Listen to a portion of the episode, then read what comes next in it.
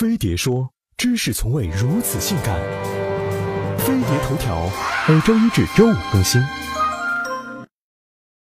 欧洲杯结束了，很多女生终于不用操心他们的另一半只对着球门喊射射射了。这一个月，男生眼里只有足球，锅不刷碗不洗，一点不把他们放眼里。更让他们火大的是，年纪轻轻就成了足球寡妇，前半夜守寡，后半夜守尸。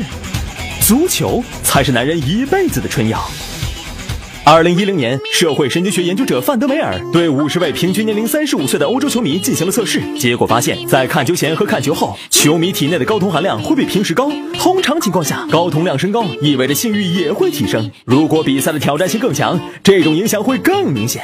德国图片报的一项民意调查恰好证实了这种说法。调查中，一半的德国人认为，在欧洲杯期间，兴趣比平时更浓。有百分之三十五的人认为，一起看球还能带来更多调情机会，甚至还有百分之七。十的人认为，欧洲杯期间，他们不介意和陌生人玩唱一夜情。同是欧洲杯刮来的幸福之风，到了我国就吹不动了。根据我国一份深夜看欧洲杯会影响情侣感情吗的问卷调查显示，大部分人认为看球影响了性生活。另外，在如果身为球迷，对方不让看球，以分手相逼的问题中，仍有近百分之三十的人选球不选人。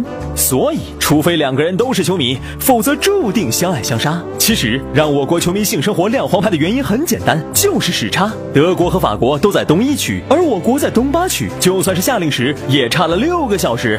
别人看球不用熬夜，我们常常是半夜看球，第二天还要继续上班。即使再相爱，也只能走心，不能走肾。所以，趁着欧洲杯结束，男球迷们赶紧把剩下的精力都用在另一半身上吧。